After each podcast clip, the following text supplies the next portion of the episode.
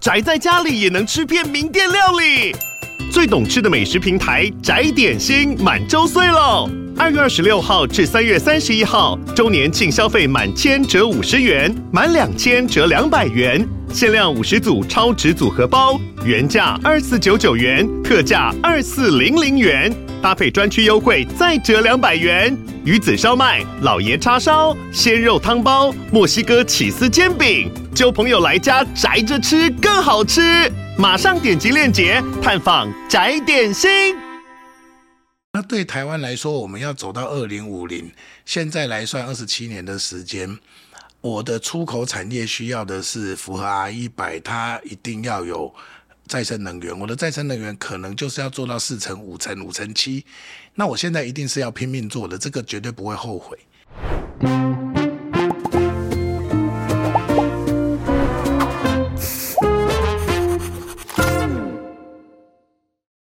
大家好，我是范琪斐，我是吉娃娃，欢迎收看《匪夷所思》。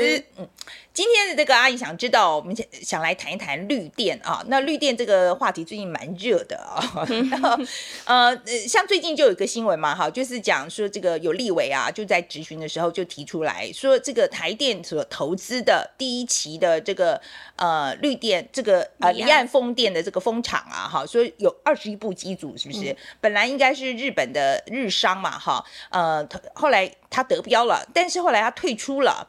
OK，所以就有立委就担心说，啊，这这些机组啊，会不会变成这个孤儿机？OK，就没有人管了。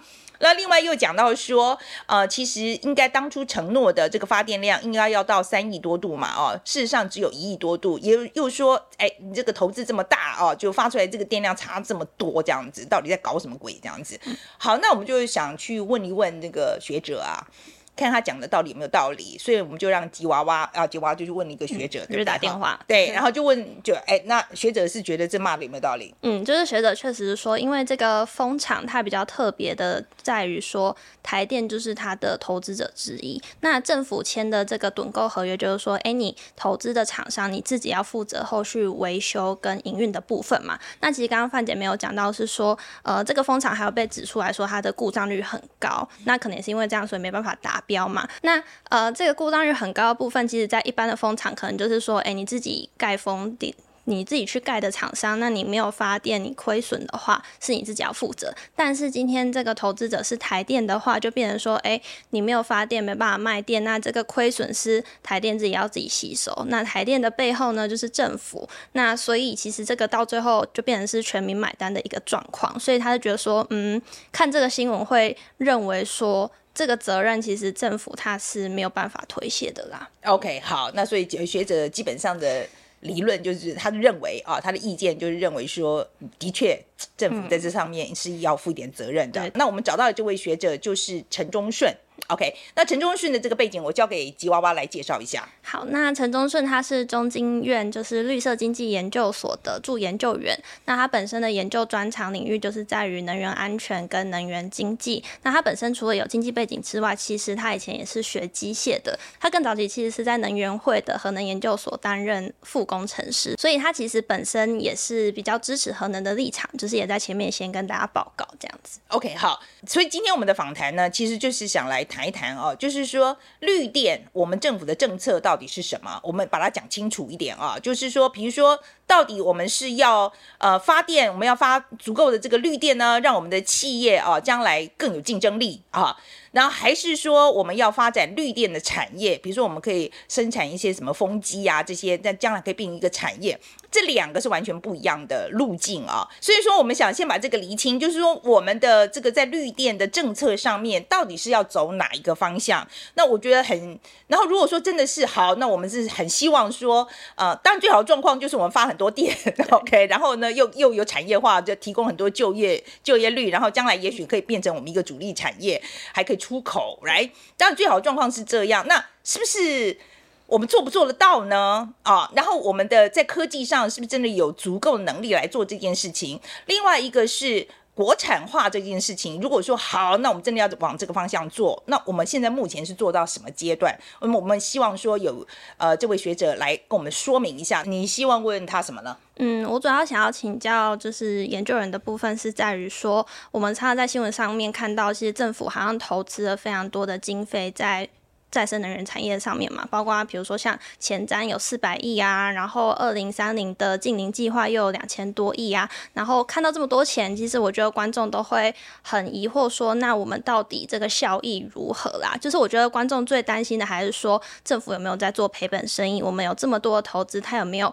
把钱用在对的地方，有没有做好好的运用？那我觉得以他一个学经济的角度，可以来谈谈说，哎，到底我们现在整个呃绿能投资它的效益看起来怎么样？对，基本上我们就希望他们告诉我说，我们现在丢下去的钱啊，是不是真的有花到这个刀口上？有没有有效率的在在运用这些钱？啊，还是说都真的又丢到水里了啊？好，那呃，在看这个陈松顺怎么讲之前，我们先来看看我们今天的干爹。吉娃娃，我们今天要讲什么？就是绿电的东西。绿电的东西，我们请了谁？请了一个呃，等一下，我先听调一下。A few minutes later。好，好，可以，可以，我们继续。那我们今天请那个学者，那我们就找一个逆风的。逆逆风的，为什么一定要？等一下，等一下，等一下，我我我先要尿一下，等一下。好好好，这次真的可以，真的好，我们继续。反正他就是一个逆风的学者。我如果说还要再去尿尿，你会翻脸吗？不会，你会。好，我再让我再去一下。最近我的老毛病又犯了，前阵子行程太满，又常常跑外景，水喝太少，这几天就开始觉得有一点舒服啦。常常听专家说，女性要多吃蔓越莓，做好日常的保养。好菌家最近就推出了好美眉益生菌，不仅有三百二十倍高浓度萃取蔓越莓，其中前花青素的分量更高达一百毫克，与法国食品安全署的标准相比多了二点七倍，根本是业界的天花板。除此之外呢，还有欧美流行的甘露糖成分，通通加好加满，有感提升生活品质，改善大部分女性都会有的困扰，吃了几周之后，不舒服的感觉就减少了，整个人里里外外都清爽了起来。我也推荐给办公室的女同事吃。如果你有类似的困扰，不妨可以试试看哦。谢谢豪俊家支持我们做节目。我们来看正片吧。哎，宗顺，我们先来谈一谈哈，就是说，我觉得一开始的，我们先把这个我们今天要讲的这个主题，就是绿电的定义，我们把它讲清楚。因为我知道在国际上，其实有人有些人是会把核能放进来嘛。把它放在认为它是干净能源，像欧盟其实就是这种看法，对对不对？但是在台湾来讲，我们在讲的绿能，绿能其实是不包括核电的，对不对？是的，是的。对，好，所以说我们今天先确定这一点，所以我们今天讲的绿电是不包括核电的。是的，是的。好，那我们现在来在那那现在我第一个问题就是说，那台湾我们照你的看法来讲，你觉得台湾是不是非非常需要发展绿电？台湾是不是需要绿电？基本上这是一个国际的趋势，各国都这样做。不管你今天有没有核能或怎么样，因为我们要配合所谓的近零的发展，所以绿电是一定需要的。但是需要多少的量，如何合理的配置，最重要是怎么样分配，这个可能都是我们今天可以继续讨论下去的部分。我看到很多国家都在讲，就是说发展绿电，除了比如说呃，比如说干净能源。这个部分之外，另外一个他们也希望借此可以发展绿色经济、绿能经济了哈。我们你觉得我们台湾有这个潜力吗？这个最简单的就是我们常常提到像离岸风电的国产化，就是一个非常标准的例子。他希望说透过呃我们国家需要这些大概五点七吉吉瓦的离离岸风电，甚至未来更多到三十吉瓦，希望这么大的的一个市场。能够去培养出很多相对的人才，还有像现在你看到在台中港也变成一个专用港，或是一些呃设备的进出港，或者是说它的呃我们叫服务港口都在做。可是这里的问题就是在在自于说，你要想到你在做的时候，别人也在做，别人在你的前面，所以它的竞争力一定是在你前面。特别这种大型基建的话。我们过去并没有累积足够的人才，也没有累积足够的经验，所以贸然的去发展，我认为是要啊、要小心的。特别是像是中国、韩国、日本，他们在重工业上的表现，其实都优于我们很多。事实上，我们也跟一些台来台湾的外商离岸风电厂商谈过，他们也不认为台湾应该去发展什么啊齿轮箱或者这些，他说这都不是你的专长。你事实上可以做的可能是一些控制系统，因为我们专长是电的部分。他说，也许控制系统适合你，但是。能不能真做？那大家还要再看看下去才行。就目前台湾的做法，基本上在风电上面，其实是想要早一点介入这一个介介入这个研发的阶段。嗯，然后我觉得这个这个想法是合理的啊，因为你早一点进来进入研发的阶段的话，呃，如果说你真的有做了很好的技术的话，将来你在这一个行业里面，你就是领头羊，你就是呃怎么先驱者嘛。先驱者有先驱者的优势啊，是对，所以可是台湾现在目前的状况的问题在哪里？离岸风电这个产业不是现在才发展的，它所以会它在欧洲发展很久了，它所以会从欧洲移到它移到快向外国扩散出去，其实是因为国际上有两条最主要的离岸风电发展产产业链，一条是西门子德国的，一条是丹麦的 Vista。然后这两条产业链基本上，他们一年大概需要十吉瓦的这个离岸风电的产能，才能维持这个产业链。但是在大概二零零八年的时候，因为你还记得那个时候世界经济有遇到一些困难，所以这些厂商他们没有拿办法拿到那么多的订单，于是他们才把他们的技术开始向外扩张。即使到今天，我们的风机。也大概没有办法跟他们做相提，就我们的技术跟他们其实是不能相提并论，距离很远。同样的问题就是，我们原来想说，哎，我们有很大的市场，那我用市场换技术可不可以？这个问题一样在风机上同样发生过，这是在呃大概在二零一零年之前的中国，他们有大量的陆就地上路上盖很多很多陆域风机，他们一样请了这些这些厂商去。他们也我刚讲，就是丹麦啊，这些已经做很久的，嗯，对他们请他去，一样在海路上就插起了很多很多风机，但是呢，后来他们的呃他们的发改委在检讨的时候，就发现这是一个错误的政策，因为这些厂商他绝对不会把最新的风机技术给你，他一定给你是次一代的。所以这样的风机你不具有世界上的竞争性，因为如果我要买风机，我当然买最新的，我怎么会去买一个旧的？所以事实上，在很长一段时间，中国的风机是全世界产量最大的，但是它的贸易量，就是国际的贸易量，大概只占到不到百分之十，甚至有时候低到百分之二，很低很低的贸易量。也就是说，它的风机只能在国内用，不能出口，没有办法离开他们国家。那你可以想象，他们国家地很大。可以吃下这些内需，我们国家没有那么大的空间。未来我们做出来，如果没有办法出口，那我们那些相对的这些工作的人要怎么办？对，我们投入这么多资源，可能就回不了本了。就是说，你觉得我们出口是没？就是说我们自己用啊、呃，自己用之外，要出口就出口就不要想了。你基本上是这样讲。这其实是欧呃欧洲商会在台湾最近两年的报告，他也是提到同样的事情。他认为台湾现在离岸风机发展是借由政府的保护政策在做，所以他们就直接在他的报告里，而且他写中文给你，告诉你说，他认为。台湾现在这种策略没有办法培养出一个具有竞争力的产业，也就代表这些东西也都不能出口。如果没有政府政府保护下，他们是没有不具有竞争呃经济上的竞争力的。那我不要做一条龙嘛？我可不可以做其中像台积电一样啊？我们在这个整个产业里面有一块特别厉害，这样不行吗？呃，可以，就像厂刚刚我有提过，欧商他们也认为说，如果你在控制系统上、某些控制晶片上，你做这些努力是可以的。但是你要记，你要记得这个东西，就就以台湾来说，五点七吉瓦也不过就是顶多就是三千只的风机，它不是像台积电是一个几几亿几亿片的这种东西。所以你到底能做到多少？你这样子做能让能不能够打平我们对它的投资？好，然后对产业的期待，这都是一些我们认为还是需要再深入考量一下。现在能够在海上钻孔这样的国这样技术的公司，全世界没有几家，探勘也没有几，真正能够探勘的也没有几家。我们没有办法做这件事。那但是那是整个成呃整个离岸风电在发展里面很重要的一个部分，然后获利很高的部分。离岸风电有几个获利，一个是开发商。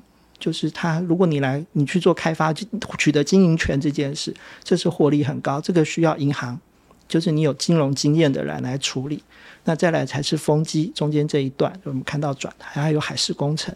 那很显然，你一路看过去，台湾在这这三点都没有特别的优势。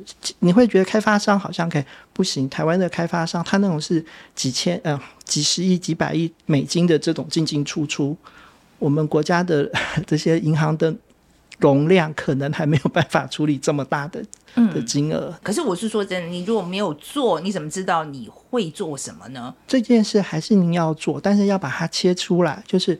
我们需要绿电，我需要离岸风电，这没有问题。台湾土地面积有限，离岸风电我们需要。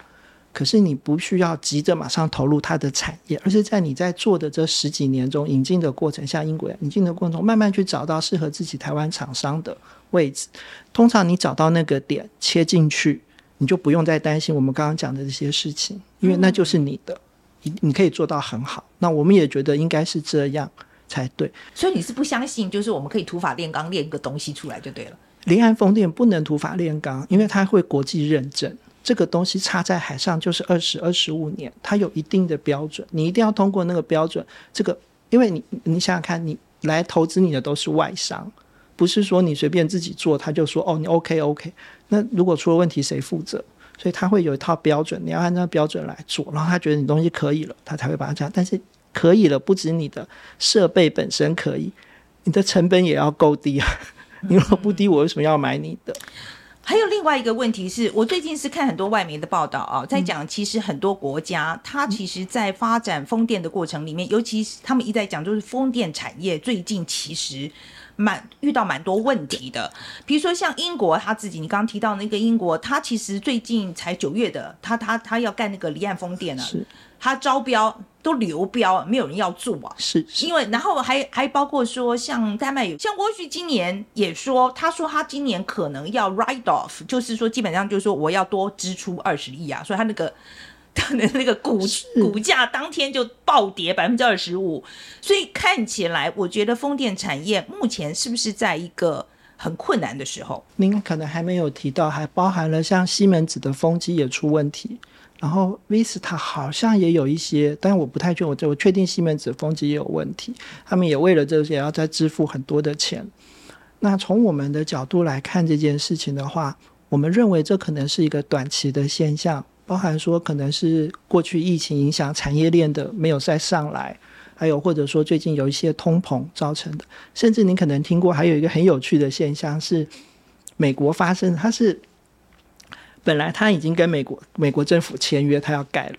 可是呢，因为新的 IRN 法案出来之后，有更多的补贴，他就跟美国政府说：“等一下，等一下，我要等你的补贴宣布是什么程度，我才要再干。我要把那个合约撤回来。”这种事也有发生过，所以它有很多很蛮多原因的，基本上都是财务上的问题。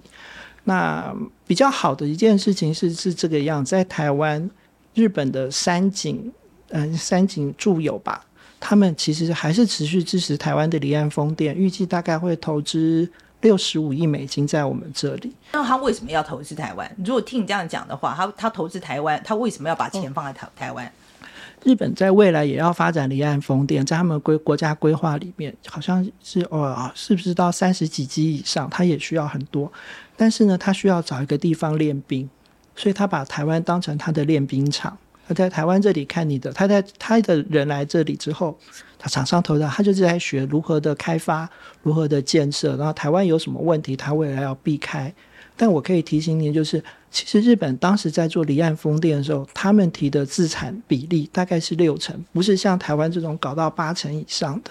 而且那是好像在二零三零年之后才到六成，你都可以想象，他们自己是一个这么重工业的国家，他都不会像我们说，我全部都要了自己来。但是风电产业在国际上来讲，它的前途怎么样？呃，它前途看起来还是很好的。对，其实以我们现在拿到的资料，离岸风电大概在二零二二年的下半年，它的真它真正的发电成本大概一度电二点五元。在国际上，虽然比太阳光电大概高了一倍，但是其实它这个东西，大家长期来看，它都是很 OK 的。因为我们不管哪个国家，未来都会遇到土地的问题。对，反而是说，像以日本来说，他们在取得这个部分的时候，离岸风电的时候，他们在讨论的不是像台湾现在说，哦，我在近海插满。他们现在讨论的是经济海域，它能不能修改它的法律，去说我未来的风电可以往经济海域去，因为那更大。那台湾的问题会在同样的问题会发生在，如果我们要往经济海域去，那我们可能会面临海海峡中线的问题。我说在我们刚刚还在讨论啊，就是说以我们这一般消费者来讲，我其实最在意的啊，我不是说不环保，但是我觉得最在意的是我要付多少电费这件事情。对对。所以绿电我们现在呃，到底现在的这个电费到底怎么样？因为一般印象就是觉得绿电比较贵，所以这个印象正确吗？呃，我刚刚有提过，如果您以国际的角度来看，绿电已经不是一个很贵的东西了。对，那在台湾其实也发生过，当时政府说，呃，为了鼓励外商离岸风电外商来台湾投资，所以他定了一个价格是五点多度。好，就是政府给出来的，我需要好像五点五还是，我记得好像五点五吧，一个很贵的价格。可是四个月之后，他就让厂商去做竞争，就竞标，竞标出来的价格是二点五元。嗯，所以其实不需要那么高的。其实不需要那那么高的原因，我们真的解释就是为了他要国产化，因为厂因为其实是欧商跟他说，你需要给我这么多的钱，我才愿意来你这里做国产化跟其他的投资。我们不要坚持国产的话，其实绿电不贵，绿电不贵，但但但太阳光电会比较贵。那它贵就刚刚有提到是太土地面积取土地取得的问题。我们现在来说，大约以政府的 FAT 价格是大概是四块钱左上下。OK，对。可是我现在看起来好像还是比那个火力发电、那燃煤发电这个贵很多啊。对，还是比较贵，没有错。嗯。但是你要考虑未来燃煤发电，它可能会去。呃，我们叫做什么？可能会有碳碳价的问题，加碳税的问题。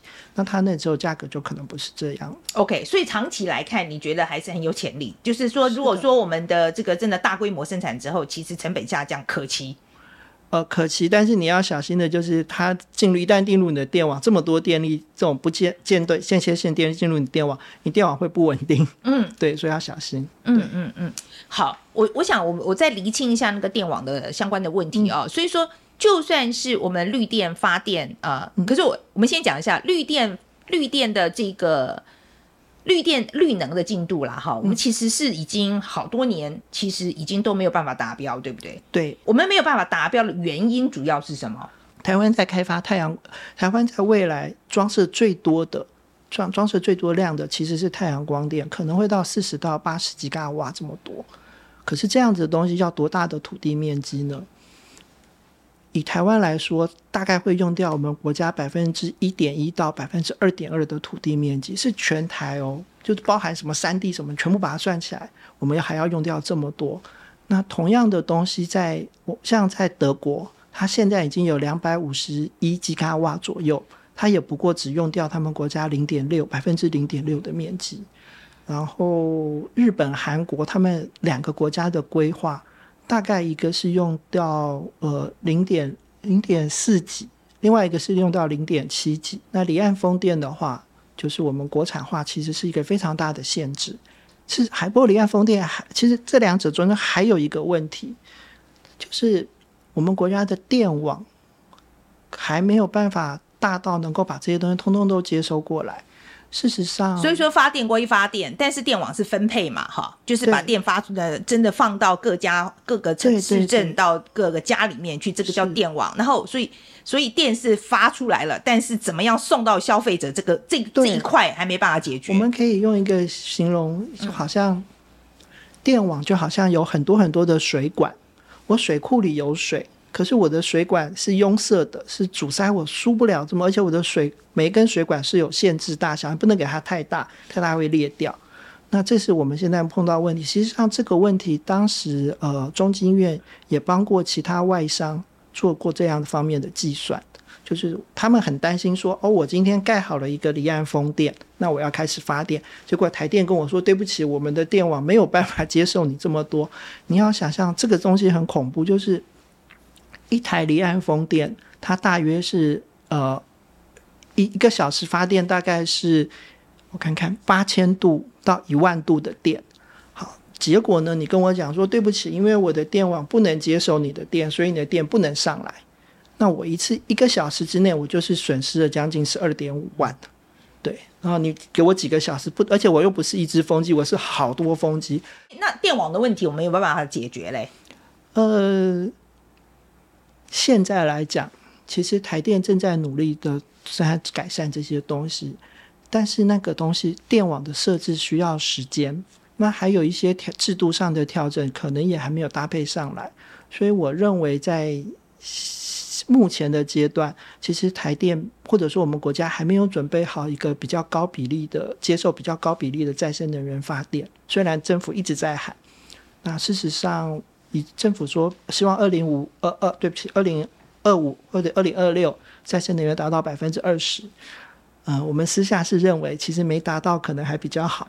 因为你如果达到，你的系统不见得能够承受这么大的电力，这是很很惊人的一件事情。电网的问题嘛，哈，电网改革的问题，我们到底有没有在做啊？政府为了确保再生能源供应像这些的波动，所以他大概在二零二一年的时候就启动了一个辅助服务市场，然后在二零二二年的时候提出来，他要做一些电网强化的投资五千多亿。然后同时，他们也成立了一个新的办公室，叫做电网韧性与强化办公室吧，好像是这个名字。对，他们也成立了这些，看起来都政府都有在做事。对，但是这些东西，呃，我们必须强调的是，你投资的这些钱，那谁要买单？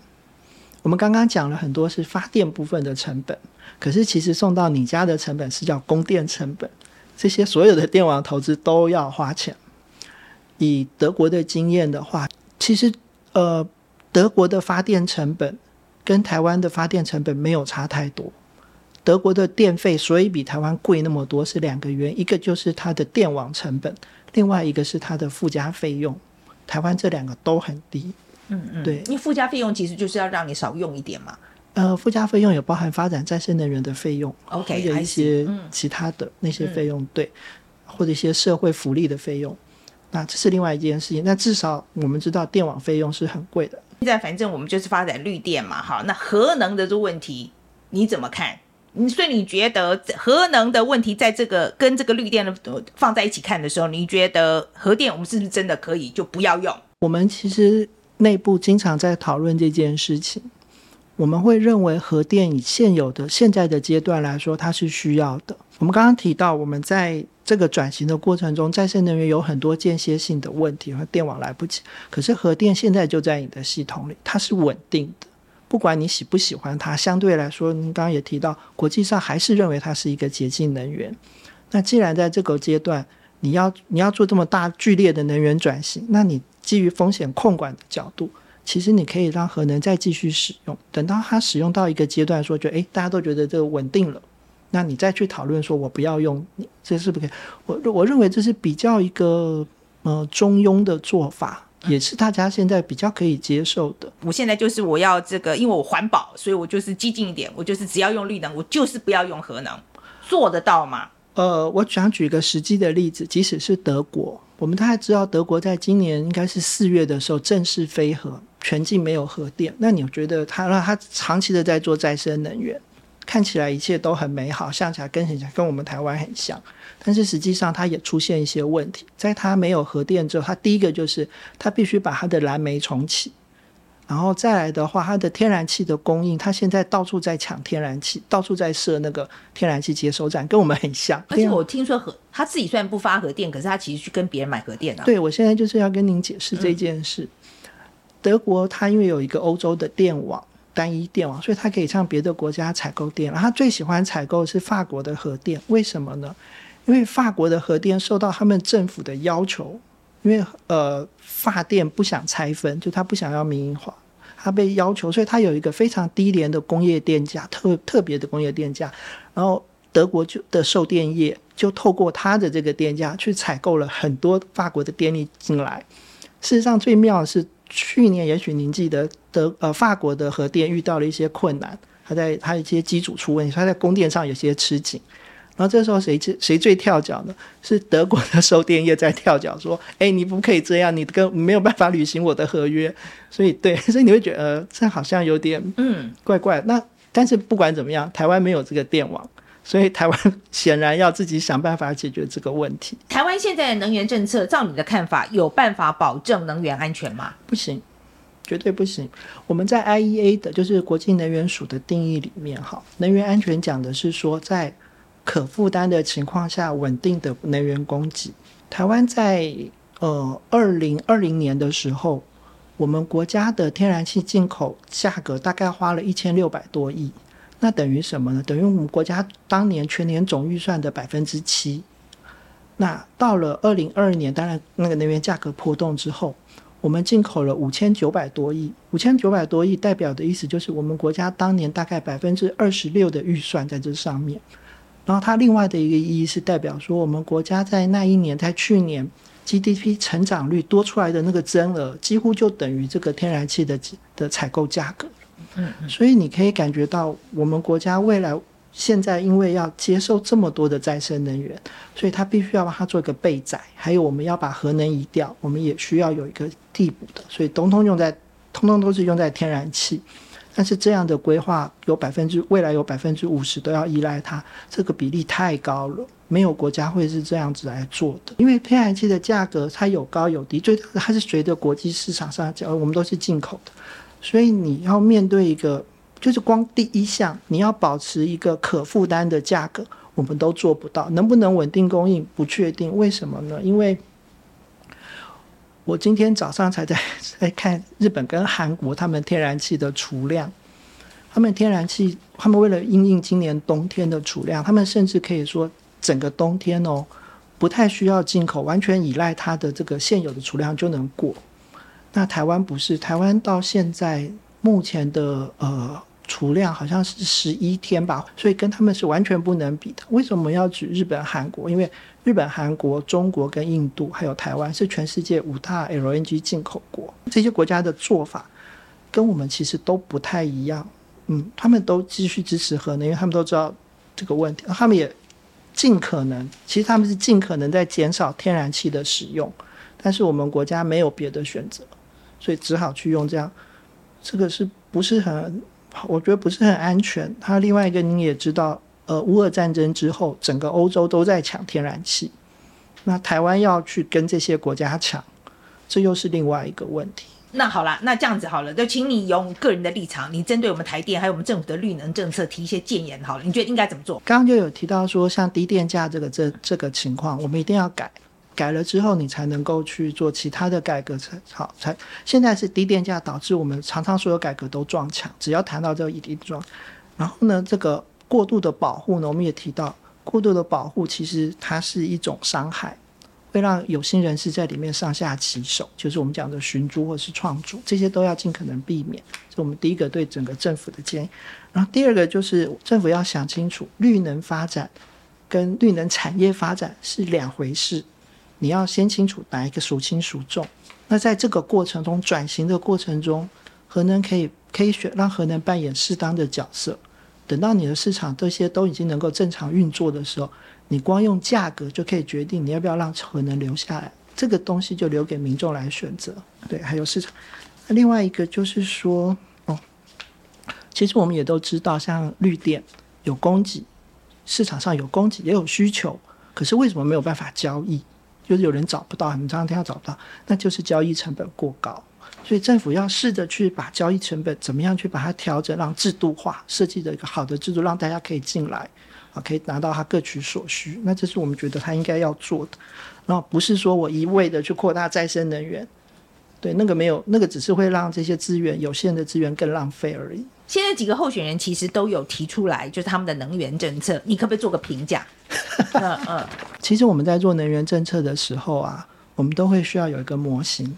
好，那这个模型如果我不知道它里面的参数设定，我是不方便去，也没有办法合理帮你做评。但是我想在这里提一件事情，大家都会觉得说我要引进绿电，我要怎么样怎么样，并不是这样。你应该想的是说，在你想要引进引进绿电的前提下。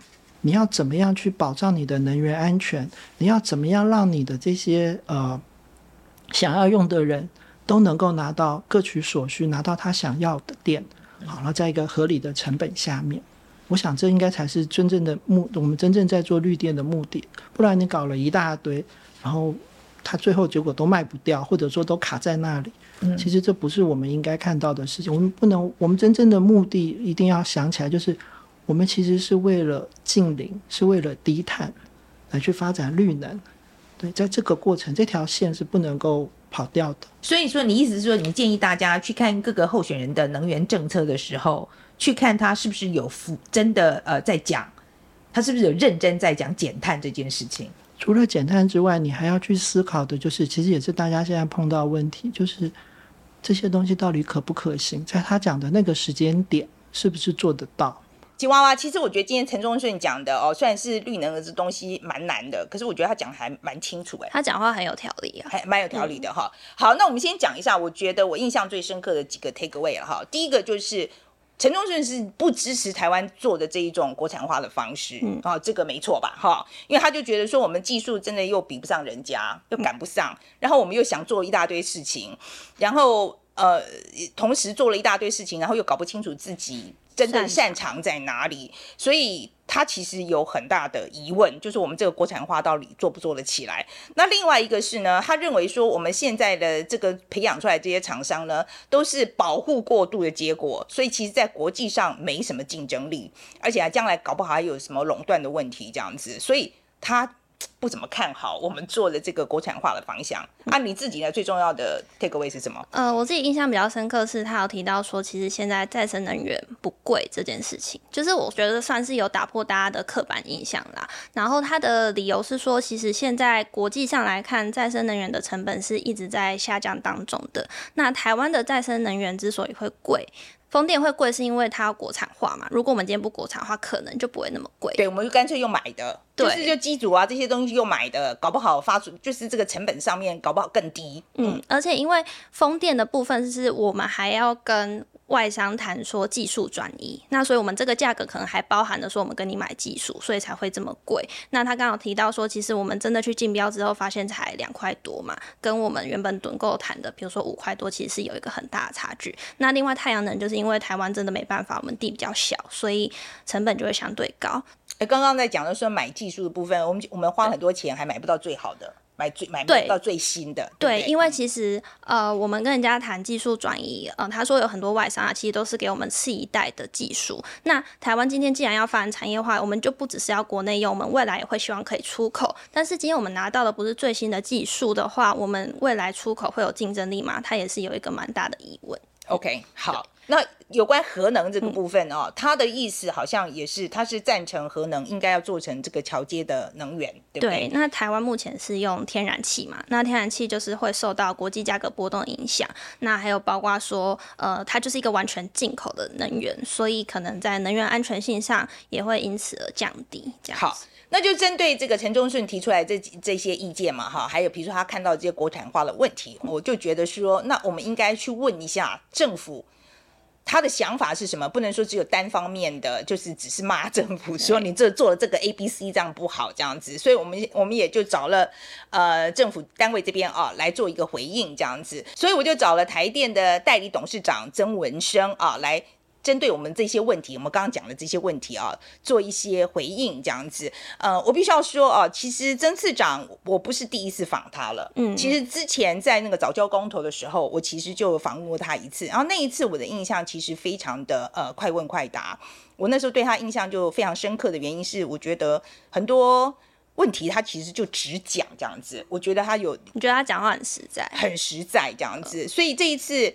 绿电的问题，我也想找他来，就是我希望说，针对就是我们学者提出来这些问题，他可以给我一个比较明确的答案。嗯，呃，就是为什么政府要这么做啊？考量是什么？这样子。对，然后呢，市长其实一个来的时候就跟我讲说。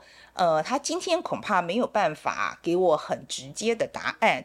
呃，请你不要生气，不要介意啊。我那时候听我就说，呃，就反正我们问题都给你啦，哈，我觉得应该可以可以回答吧，哈。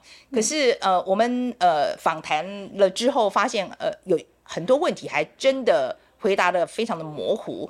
不过我们尽量就是，所以我们那天问了一个半小时，一个半小时，OK。所以我们今天只截录。一小部分，就是针对呃刚刚陈忠顺讲的提出来的这些问题啊，呃做了回答。那如果说你想要看长一点的，就全部这个次长是怎么说的，我们会放出来啊，我们会另外放出来，大家可以去看一下这样子。可能我资质鲁钝吧，说实在，我就觉得讲的有点模糊。那搞不好大家他讲很清楚啊，是我没听懂。嗯，这个大家可以自己判断啊，好不好？那所以接下来我们就看看曾文生怎么说吧。次长，我们先来谈一谈啊，呃，我们现在这个主力发展的绿能项目有哪些？目前的主力就是风跟光。我其实有一个疑问，就是说我们的政策的方向其实是。觉得说绿电要多发一点，我们绿电不够，所以要多发一点绿电呢？还是说我们要发展绿电产业？因为这两个其实做法是完全不一样的。我们目前的政策到底是偏重哪一边？那现在我们的电力采取再生能源的时候，它有两个线要同时发展：一是应用，二是这一些设备的生产。那其实台湾是一个制造业能力非常强的、制造能力很强的国家。我举离岸风电的例子来讲好了，其实当时国外的这些开发商在看台湾的这一些呃，就是离岸风电的一些设备生产，那他也不相信我们可以在这么短的时间内生产出来，可是我们就逐渐的把它一一一项一项落实。那当然在下一个阶段，我们有关于台湾本身的电力设备啊。比方说像能量的控制系统等等，PCS 这些相关的东西，或是更进一步，我们要发展电动车，要发展高频的通讯，接下来还有很多控制的系统，都会跟新的半导体技术有关，就是我们讲到了化合物半导体。那这一些东西都是台湾未来可以发展的强项。不懂的意思，就是说，可是这些设备我可以全部都用买的啊。因为现在又买的，你的意思是说说用进口的？对，要用进口的啊，很多东西进口就很便宜。外外外外国人已经做很久啦，然后这个东西技术又很成熟，我不知道为什么我不可以直接买一整套过来，然后我就用。那个进口的部分，这有这个可以做一些比较啦。好，那当然我们要这样子讲，就是说我们一开始用用我们一开始开发设定用那个呃趸购费率的时候，也就有去。估计就是说，这整个生产的方式大概状况会如何？那我们也期待它的成本会往下走。那我们整个这个现在整个风电的，就是风机或者是说整个网络好了，好，我们自己做的现在占多少比例？它逐步在升高哦。我觉得现在，因为我们之前趸购的时候，包含水下基础都有部分是开放进口的了哈。那它进口的比例还比较高，但这整个进口的比例会逐渐的被国产的替换掉。那我们也很清楚的有跟国内的供应商讲过，就说这个政府的这建构国内能源产业，它是政策，它就有一个阶段性。那个阶段性过了以后，那大家一定要能够接受国际竞争。那以离岸风电来讲的话，你有很多的设备都是重的东西。那它在国内，它有一定成有一定能量的生产力，然后在这边组装，尤其是在这边组装，像那些大型的塔架。如果在国内组装，组装完又直接拖出去海上安装，那它有它的在地的比较利益，它就会相对来讲发展的会比较好。那这个部分是我们在努力要能够让这个呃，就是能源产业能够自主化一个重要的工作方向。我们以风机这个来讲好了，我们自我们自己做的现在有哪些部分？这样讲哦，从底下开始做来讲，就是像塔架这些都有水下基础，那风机的组装，好。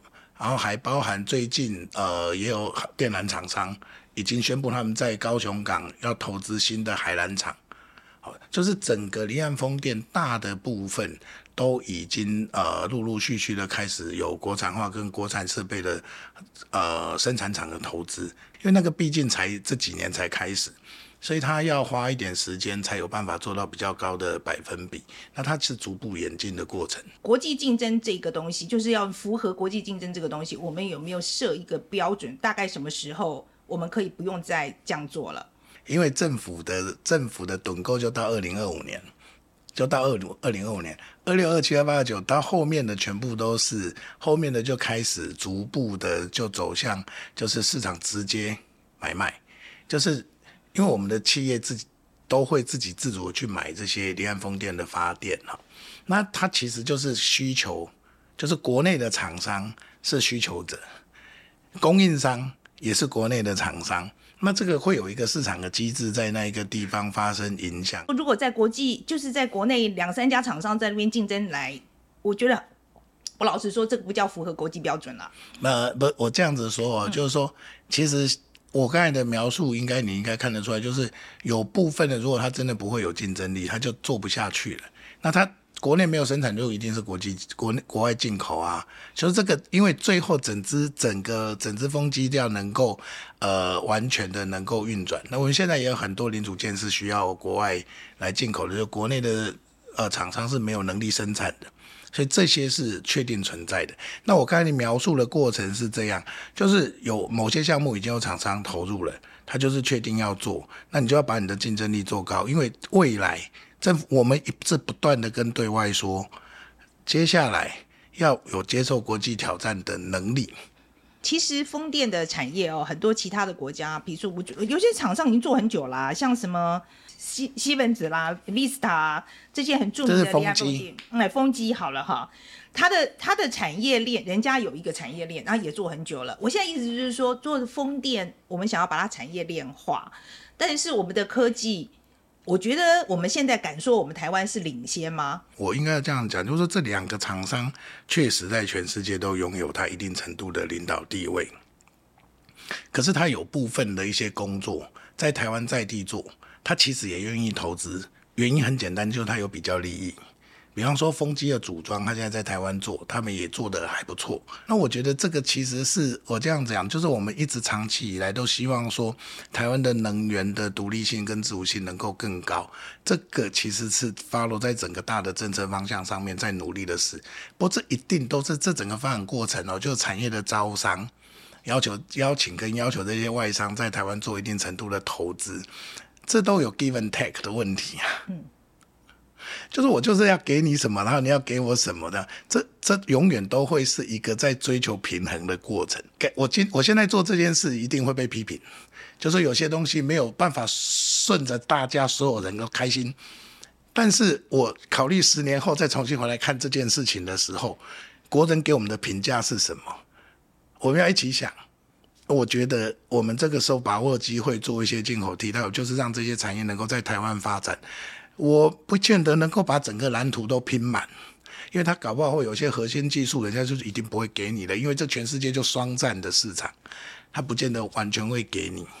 但是你他这如果能够在台湾组装生产，我们也就是越接近这一步。我想，我想，我想所有的政策都是这样。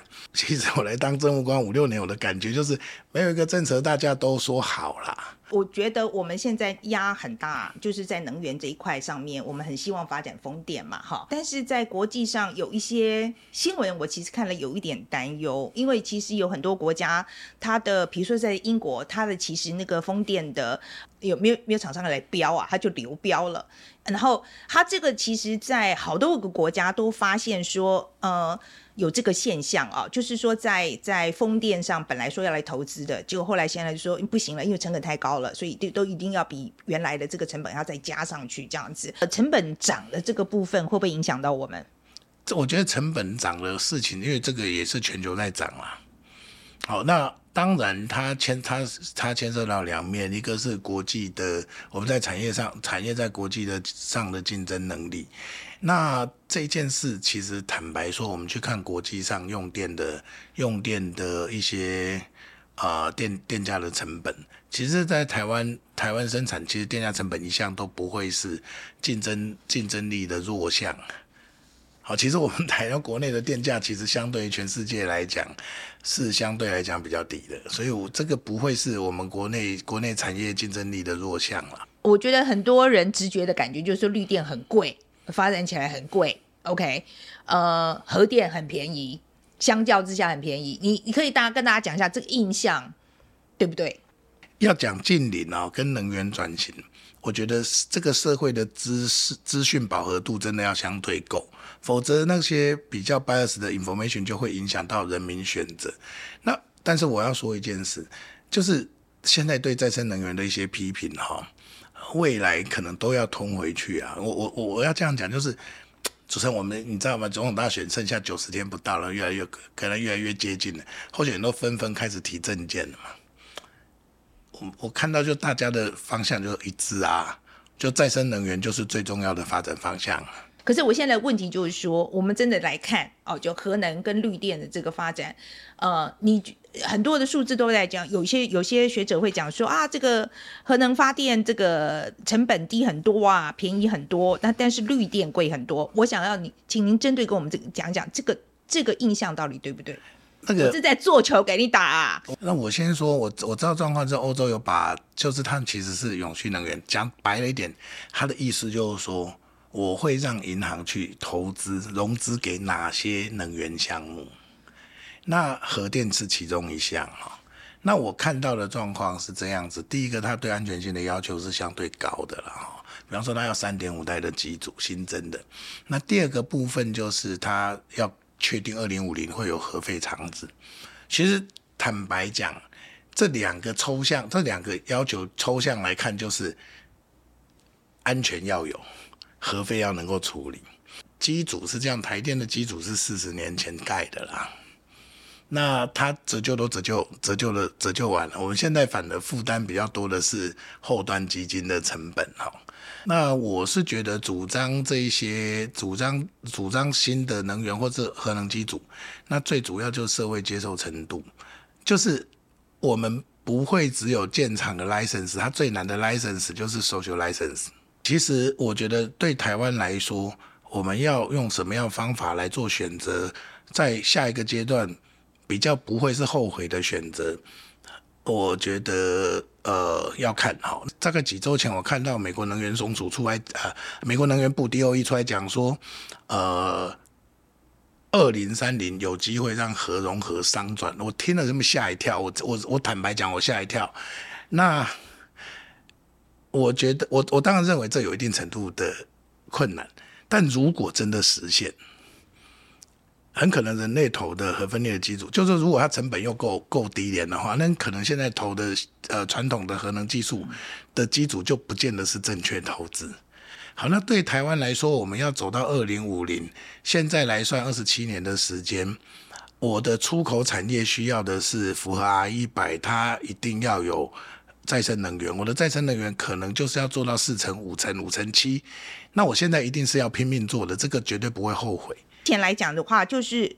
我们现在绿电的每度的成本大概是四点六元嘛，这个这个数字应该没问题吧？差不多，差不多，差不多哈。那那个绿电的每度成本大概是四点六元，那台电的平均电价是三点一元，是。那这个差额其实这个差的一点五元，其实是用政府是用补贴的来维持价格。哦，应该是这样子哈，嗯、就是台电的发电总发 total 的发电成本没有到四点六了。好，就说它现在有稍微下降，降到四四块左右。嗯，好，那中间还是有差距，所以才会持续有亏损。是靠政府补贴来做。我现在意思就是说，靠政府补贴这样子可以走了长久吗？哎、欸，当然不可以嘛，这个很明确。